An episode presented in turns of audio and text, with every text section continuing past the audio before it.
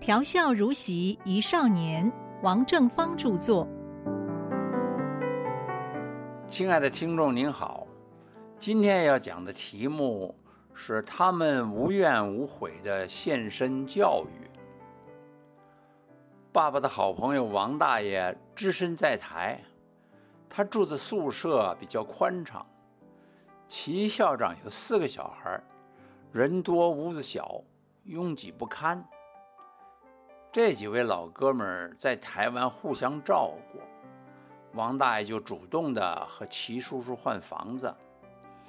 搬完家安顿下来没几天，调查人员就奉命来抓这个地方的男主人。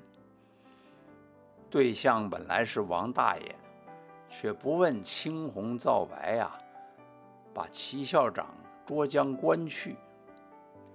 早年冤枉入狱的人太多了，难以数计呀，也没有确切的统计数据留下来。齐校长一旦进了去，出来就万难了。当时流行的一句话叫“有错拿，没错放”。经过了反复审讯，十几个月之后，他们说事出有因。查无实据，就把齐校长给放出来了。口无遮拦的王大爷还是继续发表高论，可是调查单位一直没有来麻烦过他。非但如此啊，王大爷后来和他成人语文班上的一位女学生结婚了，老夫少妻，恩恩爱爱的。让一般老朋友们，包括我爸爸，个个都羡慕的要命。曾经偷听爸爸和齐校长聊天，我那老爸说：“这老家伙是哪一世修来的福气啊？你看他下班回家，有热菜热汤等着他，晚上就和他的新夫人啊，夜夜共枕。”乐以忘忧，不知老之将至云耳。可是促成王大爷这桩好事的是张老师。他慢慢的跟我说这件事。他说：“你的那位王大爷，也是我的老长官。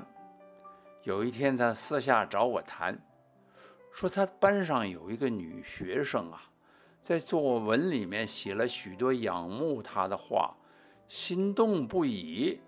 可是碍于师道严、师道尊，该怎么办才好呢？张老师说：“我就自告奋勇的给他想办法。先认识了那位同学，然后慢慢转告他王老师的心意，替他们传话，安排约会。你看。”后来他们在一起多好，从来没有拌过一句嘴，白头偕老啊。王大爷受过五四运动的洗礼，是位思想极其解放的先进知识分子啊。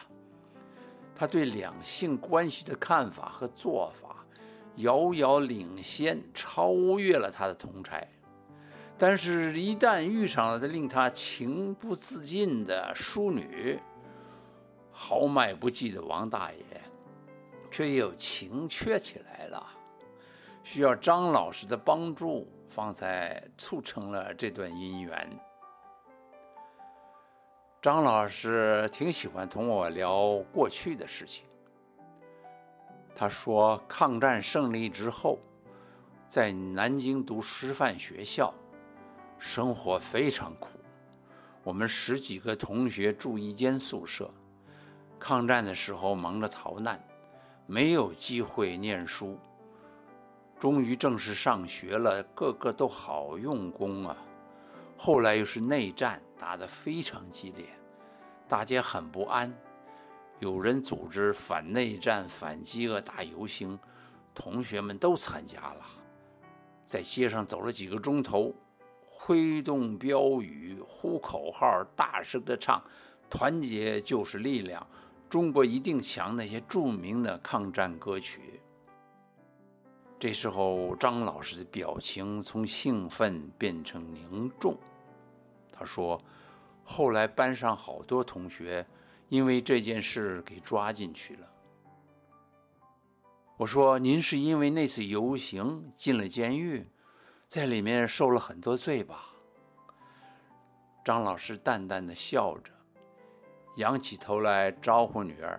他说：“快沏一壶好茶，请你师兄喝。”他也提起过早年台湾的群社案，同学们组织读书会，研读左派书籍，好几个大学的同学都被抓进去失踪了。我赶紧问：“您是因为参加了读书会被牵连坐牢的？”张老师不置可否，又把话题岔开了。数年之后，张老师的女儿告诉我。老师癌症末期，经常疼得彻夜难眠。有一天晚上，张老师突然一五一十详细的说他入狱的原委，在狱中的痛苦煎熬。他女儿振笔疾书，一一的记下了这些事。第二天清晨，女儿怎么样也找不到昨天晚上的笔记。原来她母亲。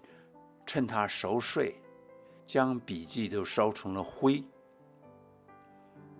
正要发作，老妈妈颤抖的手按住女儿的肩膀，说：“哎，孩子啊，都过去了，知道这些事对你没有好处。”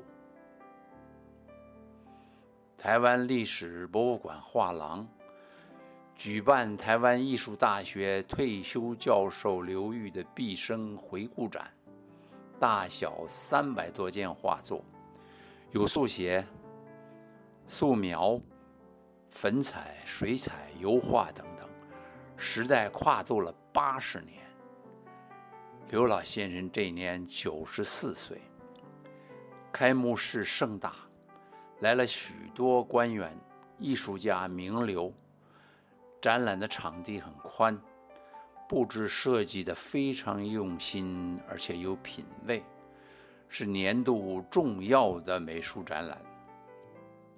我仔细看了刘老师的丰盛作品，仿佛走过一遍近代中华民族苦难现代史，台湾六十多年的发展史。展品中有刘老师早年在吉林老家的毛笔漫画、写生，在日本留学时候的作品，抗战时期在大江南北奔走，他以画笔一一捕捉当时的情景。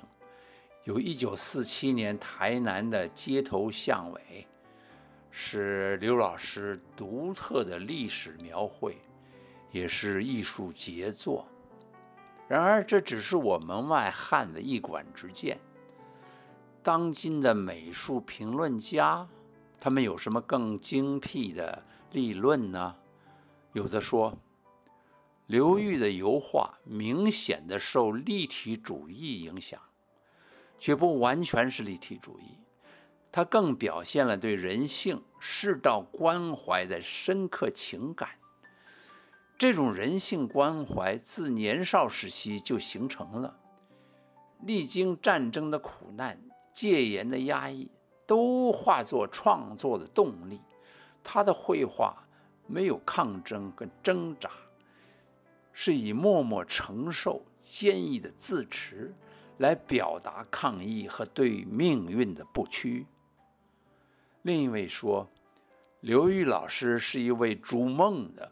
画家，他永远保持天真、愉快与自然的态度。他是画家中的画家。真是的，张刘两位老师不求名利，常年低调默默的耕耘，真诚无私的教育工作者，受到他们的爱护、启发、培育、茁壮。而有成就的子弟不可以数计。某位贵宾是刘老师早年的学生，他在开幕式上致辞，讲到当年老师跟师母的照顾，数度哽咽，泣不成声。张老师没有出席开幕式。一个星期前，他因病离开了人间。